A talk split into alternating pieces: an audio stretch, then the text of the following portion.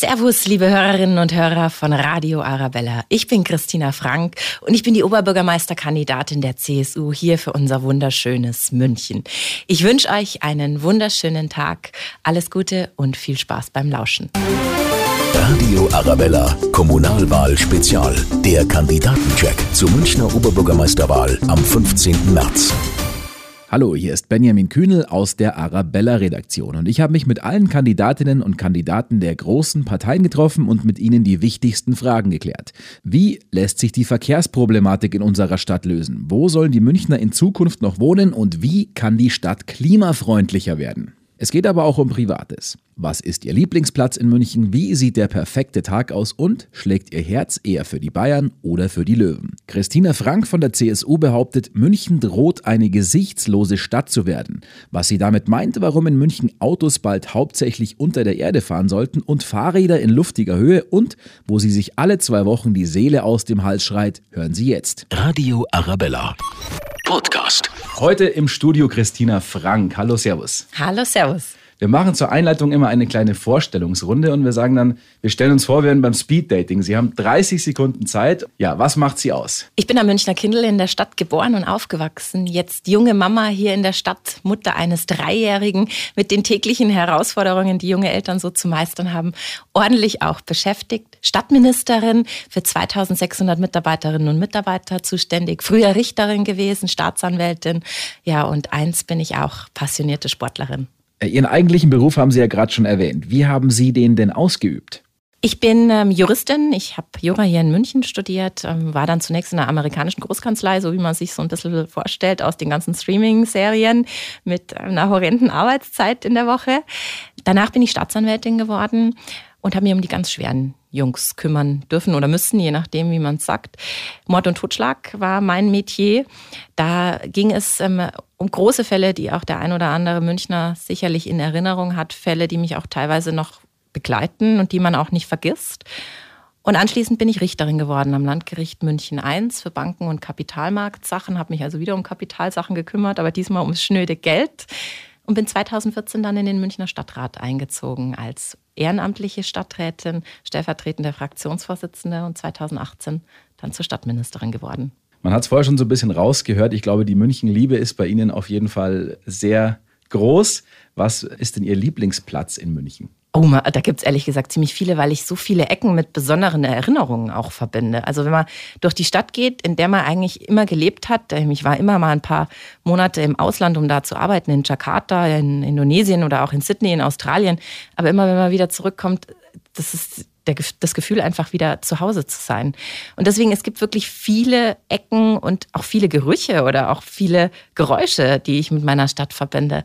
Aber momentan gibt es einen Platz, den ich am allerliebsten mag. Das ist meine Couch und die sehe ich momentan ein bisschen zu selten, genauso wie meine Familie. Was würden Sie denn sagen, wie sieht der perfekte Tag in München aus? Für mich läuft ein perfekter Tag so ab, dass ich erst einmal ausschlafen kann, was mit einem kleinen Dreijährigen ziemlich selten der Fall ist, muss ich sagen.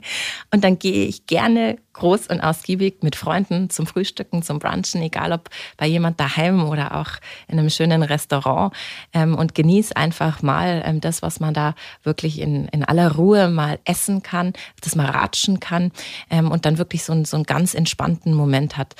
Und wenn es dann nach mir persönlich geht, ähm, dann es noch ein bisschen Sport. Am liebsten draußen irgendwo in den Bergen klettern, Skifahren, Skitouren gehen, Mountainbiken, sich so richtig auspowern. Und dann, wenn es Sonntagabend ist, kocht mein Mann immer Spaghetti Bolognese und wir schauen immer den Tatort. Also viel besser kann es dann eigentlich nicht sein. Was ist Ihr Lieblingssport? Mein Lieblingssport, ähm, momentan ähm, kann ich sagen, mache ich überhaupt nur einen Sport. Ich gehe momentan super viel ins Fitnessstudio, weil es rund um die Uhr aufhat ähm, und ich mir dann aussuchen kann, wann ich gehe, weil die Zeit so knapp ist. Aber eigentlich mache ich Bergsport am allerliebsten. Kommen wir mal zur Musik. Bei welcher Musikrichtung würden Sie das Radio lauter drehen auf jeden Fall. Das ist auch total stimmungsabhängig. Ich bin schon so ein guter Laune-Typ. Ich bin jemand, der total optimistisch ist, der gern feiert, der aber auch gerne rockt. Ähm, das muss ich wirklich sagen. Ich gehe gerne auf die großen Rockkonzerte hier in der Stadt, Guns N' Roses, Tote Hosen, ACDC ähm, und da kann schon mal laut werden im Radio. Sehr gut. Haben Sie ein absolutes All-Time-Favorite-Lieblingslied? Ähm, zu meiner Nominierung haben mir meine Kollegen aus der Partei Don't Stop Me Now von Queen gespielt. Ich glaube, das passt momentan ganz gut. Was war Ihr letztes Konzert, das Sie besucht haben? Guns N' Roses. Guns N' Roses. Beim nächsten jetzt auch wieder dabei? Logisch. Über wen können Sie so richtig lachen? Über meinen Sohn. Mein Sohn ist ähm, herrlich, ähm, der haut irgendwelche Sprüche raus, von denen du dir denkst, wo hat er denn das jetzt wieder aufgeschnappt? Ähm, und auch wenn ich noch so gestresst bin und auch wenn ich manchmal wirklich todmüde bin, da bringt der mich einfach so zum Lachen und zum Freuen. Und das stimmt, der Spruch, den wahrscheinlich alle Eltern immer sagen, wenn das Lächeln des Kindes für alles entschädigt, auch wenn der nachts x-mal aufsteht, dann ist das genau in den Fällen auch der Fall. Wie würden Sie sich denn in drei Worten beschreiben? Ich bin, glaube ich, sehr tatkräftig, ähm, habe viel Elan, bin sehr, sehr sportlich in allem, ähm, also sportlich sowohl in meinen Anforderungen an mich selber, aber vielleicht auch manchmal an die Menschen um mich herum, aber auch in der körperlichen Betätigung, ähm, die ich betreibe. Und ich bin auch eins, ich bin ein Münchner Kindl mit allem, was dazugehört. Mhm. Sind das dann auch gleichzeitig Ihre Stärken? Das müssen Sie wahrscheinlich jemanden anderen fragen, was jetzt genau meine Stärken sind. Ich glaube, meine Stärken sind, ähm, dass ich als ehemalige Richterin sehr, sehr ausgleichend sein kann, dass ich immer beide Seiten der Medaille mir gerne anhöre, bevor ich mir eine Meinung bilde und dass ich dann aber auch entscheide, wenn ich alle Fakten kenne. Und gleichzeitig ist wahrscheinlich ähm, meine Stärke auch, dass ich als junge Mama einfach weiß, wo die Herausforderungen in unserer Stadt sind und mich deswegen darauf konzentrieren kann, dass ich mitten im täglichen Leben dabei bin und es nicht nur von außen irgendwie anschaue. Wo Stärken sind, sind auch Schwächen. Was würden Sie sagen, ist Ihre schwächste oder stärkste Schwäche fast schon? Ich glaube, meine Kolleginnen und Kollegen, mein Team leidet ein bisschen darunter, dass ich sehr penibel bin. Ähm, wenn da ein Punkt fehlt, ein Komma fehlt oder ein E zu wenig ist, ähm, schaue ich da immer sehr, sehr genau drauf. Also mir ist es wirklich wichtig, dass alles, ähm, was rausgeht, immer Hand und Fuß hat. Und da glaube ich, bin ich manchmal eine kleine Nervensäge. Radio Arabella. Podcast. Okay, dann können wir jetzt diesen Blog mal abschließen und kümmern uns jetzt um das Politische. Die Hörer wollen ja auch so ein bisschen wissen, was sie mit der Stadt vorhaben. Wie lautet denn Ihr Wahlkampfslogan und wie wollen Sie den auch umsetzen? Wieder München werden ist der Slogan, mit dem die CSU ins Rennen geht. Wieder München werden, weil ich das Gefühl habe, dass unsere Stadt unglaublich im Stress ist, in Hetze ist. Und ich würde gerne der Stadt ihre Ruhe zurückgeben, dieses Leben und Leben lassen, was München eigentlich ausmacht. Ich möchte herausfinden, was die DNA von München ist, was die Charaktereigenschaften sind, die wir uns unbedingt behalten sollen und mit denen möchte ich in die Zukunft durchstarten, in ein modernes, in ein innovatives München, wieder München werden. Also genau das erhalten, was uns wichtig ist und mit voller Kraft voraus umsetzen, was unsere Vision für die Zukunft ist. Mhm. Wieder München werden ähm, impliziert das so ein bisschen, dass München nicht mehr München ist. Also was ist da Ihrer Meinung nach passiert? München droht tatsächlich an vielen Stellen zu einer Allerweltsstadt zu werden, zu so einer gesichtslosen Stadt zu werden. Wenn man sich zum Beispiel mal die Architektur in München anschaut, Momentan werden so wahnsinnig viele Schuhschachteln gebaut. Und da verliert München ganz, ganz viel von seinem Charakter. Und ich glaube, da müssen wir echt ordentlich Gas geben, dass wir weiterhin das München sind, was wir alle so schätzen und lieben, warum wir da sind, warum alle die da sind, die seit ein paar Wochen da sind, die seit Jahren da sind und die in der Stadt geboren sind. Wir wollen nicht 0815 sein, sondern wir wollen München sein. Mhm, also ist das auch Ihr zentrales Wahlkampfthema, dass München wieder München wird? Mein zentrales Wahlkampfthema ist natürlich ein Mix aus den großen Themen. Die Themen Wohnen und Mobilität spielen eine große Rolle für mich, aber auch alles, was dazugehört, um eine Stadt außerdem noch lebenswert zu machen. Die Familie natürlich, die Wirtschaft, Klima, ganz, ganz wichtig, aber auch der Sport. Alles das, was man als Potpourri braucht, damit eine Stadt funktionieren kann. Mhm. Was würden Sie sagen, sind die drei wichtigsten Themen in München oder auch für München und auch die größten Herausforderungen? Was steht an? Eine der größten Herausforderungen ist, dass wir den Verkehr in München dringend wieder zum Fließen bringen müssen. Egal, ob es morgens ist in der S-Bahn, die steht oder gar nicht kommt, ob es ist im Stau, wenn man wieder mal steht, ob es ist am Radlweg, ähm, weil man nur über Stolperschwellen fährt. Wir müssen den Verkehr in München auf der Schiene, auf den zwei Beinen, auf vier Rädern, auf zwei Rädern endlich wieder zum Fließen bringen. Und wir brauchen bezahlbaren Wohnraum in der Stadt. Ganz, ganz dringend. Für die, die schon da sind, aber auch für die, die uns in den nächsten Jahren noch erreichen werden. Und für mich als junge Mama ist es einfach wichtig, dass Familien, und zwar junge Familien, aber natürlich auch unsere Senioren, hier einfach ein Zuhause haben, dass sie nicht wegziehen müssen ins Umland, weil da müssen wir echt ordentlich die Reißleine ziehen, dass junge Familien, dass ältere Herren und Damen weiterhin in unserer Stadt auch leben können. Sie haben den Verkehr schon angesprochen, die Straßen sind dicht. Wie kann man das ja lösen, dass auch wieder jeder irgendwie Platz hat in der Stadt? Ich glaube, wir dürfen nicht nur dran denken, Flächen umzuverteilen, wie es derzeit stattfindet. Ich erlebe so ein Gegeneinander. Der Radler gegen den Autofahrer, der Fußgänger gegen den E-Scooter. Das ist ehrlich gesagt nicht meine Stadt. Das erkenne ich nicht wieder. Früher hat man immer das Granteln vom U-Bahn-Fahrer gehört, wenn man eingestiegen ist morgens. Und momentan hört man morgens im Stau nur noch Schimpfwörter durch die Gegend fliegen. Das müssen wir ändern. Das müssen wir aber nicht dadurch ändern, dass wir verschiedene Verkehrsmittel gegeneinander ausspielen und manche verteufeln, sondern indem wir alle mitnehmen, indem wir auch neue Flächen generieren, indem wir endlich in München mal dreidimensional denken. Und damit meine ich sowohl in die Höhe als auch in die Tiefe. Autos können super gut auch unter der Erde fahren. Wir können so einen neuen Platz an der Oberfläche schaffen für ganz viele Dinge, für Sport, für Kinder, für Radler. Wir können aber auch in die Höhe denken, auch beim Verkehr zum Beispiel an Bike Highlines, wie es sie in Kopenhagen gibt, wo dann die Radl einfach nicht mehr auf derselben Höhe fahren wie die Autos, sondern ein Stockwerk höher. Müssen Sie nochmal genauer erklären, wie soll das funktionieren? Die Fahrräder in die Höhe. Jetzt zum Beispiel, wenn man in München schaut nach Schwabing und schaut, wie Schwabing an die Parkstadt Schwabing angebunden ist. Da gibt's eine ganz große Brücke, die über den mittleren Ring drüber führt, von Schwabing in die Parkstadt. Da gehen die Fußgänger, da fahren die Radlfahrer, da fährt zum Beispiel aber auch die Tram.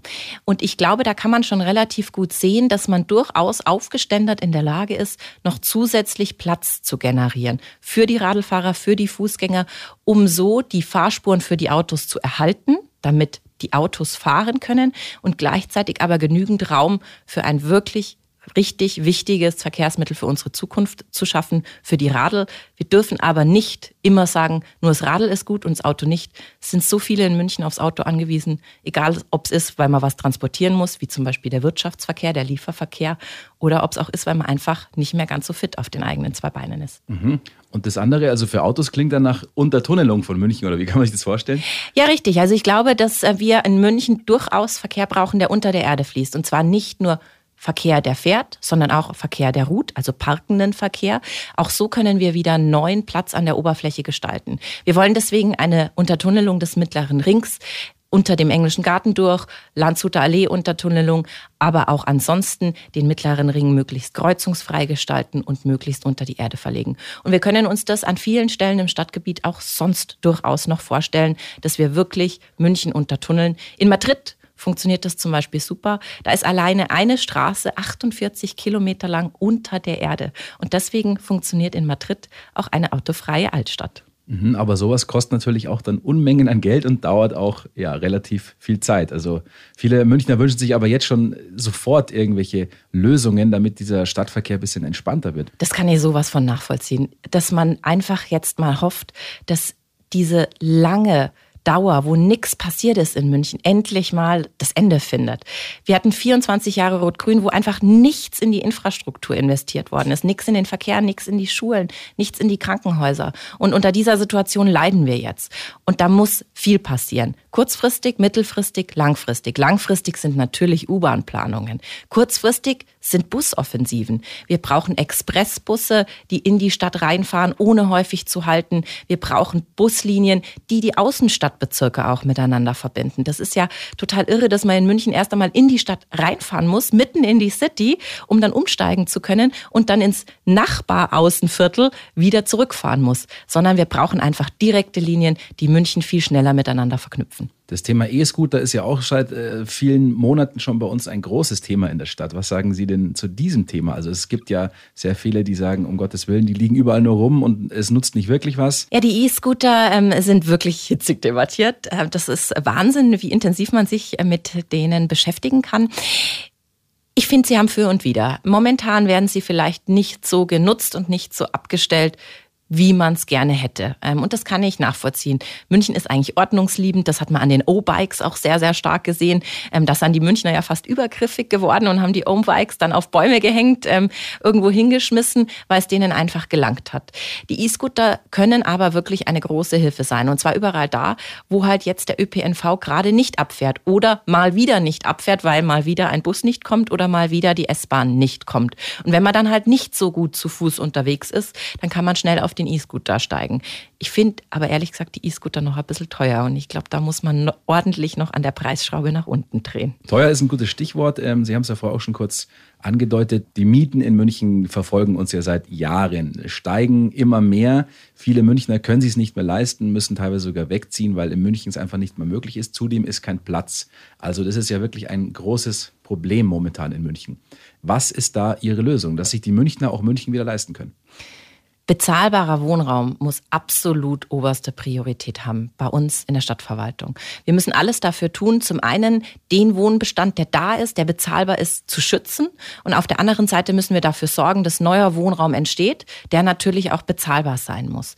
Dafür müssen wir die städtischen Wohnungsbaugesellschaften weiterhin fit für die Zukunft machen.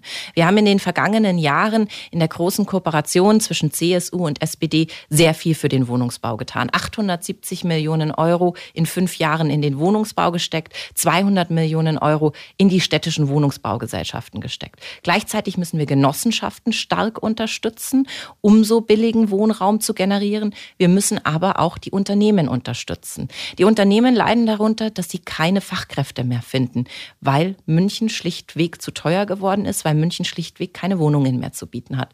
Und deswegen müssen wir gemeinsam miteinander das Thema Werkswohnungen viel, viel stärker bespielen und uns darum bemühen, dass nicht nur die Stadt für ihre Mitarbeiterinnen und Mitarbeiter, sondern insbesondere auch die Münchner Unternehmen für ihre Mitarbeiterinnen und Mitarbeiter Wohnraum generieren. Es wird ja beim Thema Wohnraum einiges getan. Was immer wieder aufkommt, ist auch das Thema, muss München irgendwann in die Höhe wachsen?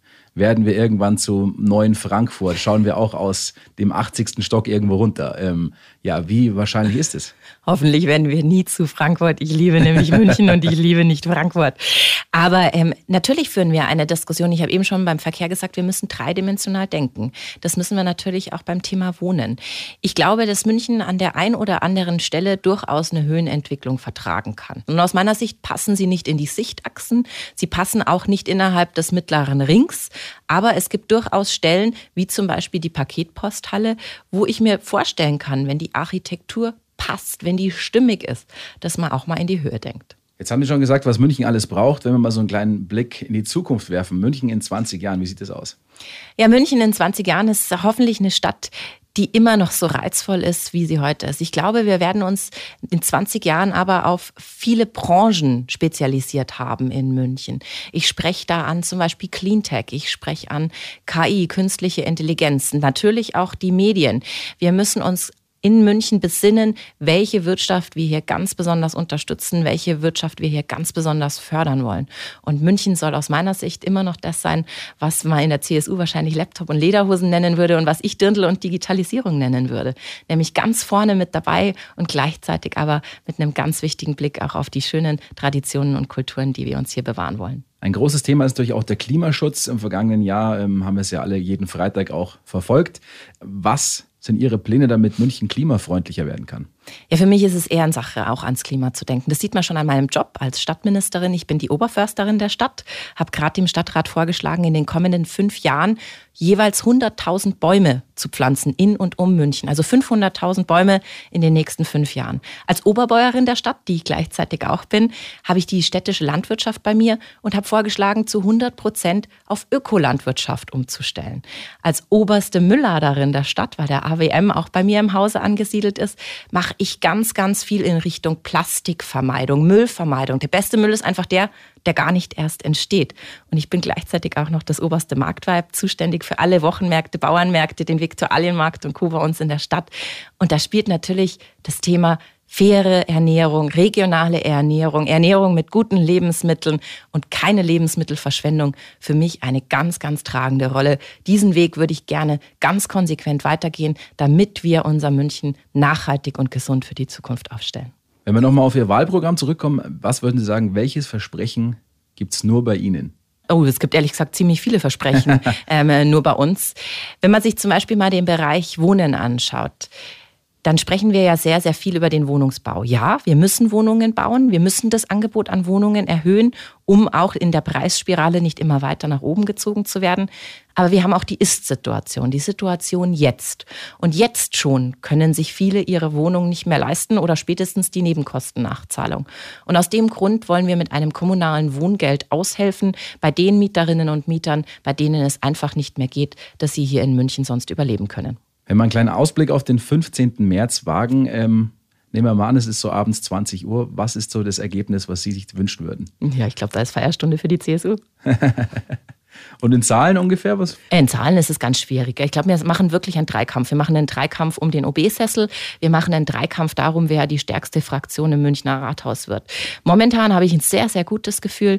Ähm, ich glaube, wir werden wiederum die stärkste Fraktion im Münchner Rathaus werden. Die CSU ist das ja auch 2014 bereits gewesen. Wir kämpfen darum, dass ohne uns nicht regiert werden kann, weil wir glauben, dass München mit einem bürgerlichen Faktor wirklich besser dran ist. Mhm.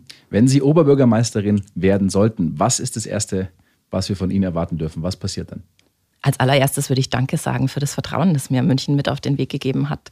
Und dann würde ich loslegen. Ich würde loslegen damit, dass ich eine Kabinettsrunde einberufe mit allen Stadtministern, die ich dann institutionalisiere, wo wir uns jede Woche treffen für ein paar Stunden, um der Stadt ihre Leitplanken mit auf den Weg zu geben. Weil man glaubt es gar nicht, das gibt es bislang nicht. Radio Arabella. Podcast. Dann machen wir jetzt noch ähm, zum Abschluss eine Schnellfragerunde. Ich sage immer zwei Begriffe und Sie sagen dann natürlich, was Sie bevorzugen. Gerne auch die Erklärung dazu. Mhm. Bayern oder 60? Ah, Bayern. Ich bin in der Politik schwarz, aber beim Fußball rot. Ich habe eine Jahreskarte in der Südkurve. Also ich hüpfe und springe und leide und singe. Stadtmensch oder Dorfkind? absoluter Stadtmensch, aber mit einem Dorfaspekt. Ich bin in Obermenzing aufgewachsen und da gibt es noch sehr, sehr dörfliche Strukturen und die sind auch unschätzbar wertvoll. Und deswegen ehrlich gesagt so, eine, so ein urbanes Dorf, das ist vielleicht eine ganz gute Beschreibung auch für München. München ist doch manchmal ein Dorf. Hund oder Katze? Hund. Ähm, mein Lieblingshund ist ähm, eine Mischung aus Jack Russell und einem Dackel. Ähm, und Katzen, Katzen sind auch tolle Lebewesen. Aber eine Katze hat mal meinen Hasen umgebracht und deswegen bin ich jetzt nicht der allergrößte Fan von Katzen. Wahrscheinlich mit einem Dreijährigen schwierig, aber Langschläfer oder Frühaufsteher? Oh, eigentlich Langschläfer, aber momentan genötigter Frühaufsteher. Radler oder Spezi? Ähm, ganz klar Radler. Also Spezi ist nicht meins, ähm, äh, aber ehrlich gesagt, wenn ich es mir wünschen darf, dann lieber Bier pur. Fahrrad oder zu Fuß? Radl. Ähm, ich bin immer schon mit dem Radl unterwegs durch die Stadt, schon seit meiner Schulzeit. Das ist einfach mein Verkehrsmittel der Wahl. Und in den letzten zwei Monaten wurde mir zweimal in München mein Radl geklaut. Man glaubt es kaum, ja, so dass ich momentan ein bisschen zu sehr aufs Auto angewiesen bin. Traditionelle Tracht oder eher Jeans und Hemd? Beides absolut beides und genauso auch mal ein schickes Kleid, äh, wenn man abends ausgeht. Also ehrlich gesagt, das, was gerade passt, was mir gerade in den Sinn kommt. Und mein Kleiderschrank ist wie bei jeder Frau vermutlich nicht der allerkleinste. Meer oder Berge? Also wenn ich mir eins aussuchen müsste für alle Zukunft, dann wären es die Berge. Da gibt es ja auch Seen. Schnitzel mit Pommes oder Quinoa-Salat mit Goji-Beeren? Boah, Schnitzel mit Pommes, völlig klar. Und Mayonnaise bitte. So, und die letzte Frage, Isar oder Ammersee? Ehrlich gesagt beides. Ähm, Isar, Ammersee. Ammersee hat vieles ähm, zu bieten, was die Isar nicht zu bieten hat. Und die Isar hat vieles zu bieten, was der Ammersee nicht zu bieten hat. Und wir haben den riesen Luxus da in München, dass wir einfach beides vor der Haustür haben. Und jetzt einmal noch den Satz vervollständigen. München ist für mich. Die schönste Stadt der Welt, meine Heimatstadt, die ich einfach über alles liebe und die ich deshalb für die Zukunft echt gut aufstellen will. Sie dürfen noch eine kleine Bewerbungsrede halten, auch wieder in 30 Sekunden. Warum sind Sie die Richtige für den Job des Oberbürgermeisters oder der Oberbürgermeisterin? Ich bin 38 Jahre alt, verwaltungserfahren, regierungserfahren, habe aber gleichzeitig noch den richtigen Drang nach vorne. Ich habe Lust anzupacken, ich habe Lust, dass München wieder gut aufgestellt wird für die Zukunft, dass München innovativ ist, visionär ist, dass in München aber auch das weiterhin funktioniert und gegeben ist, was wir hier alles so lieben. Die Biergärten, die Kastanien, die kalte Mass, ähm, die man im Sommer trinken kann und gleichzeitig ähm, der zugefrorene Kanal vom Nymphenburger Schloss im Winter, so dass wir einfach eine wunderbare Münchner Mischung haben. Ich glaube, das macht München aus. München ist bunt, München ist weltoffen. Und dafür stehe ich und dafür freue ich mich, wenn Sie mir am 15. März Ihre Stimme geben. Dann sind wir durch. Vielen Dank, Christina Vielen Frank. Dank, herzlichen Dank, schönen Tag. Radio Arabella, Kommunalwahl Spezial. Der Kandidatencheck zur Münchner Oberbürgermeisterwahl am 15. März.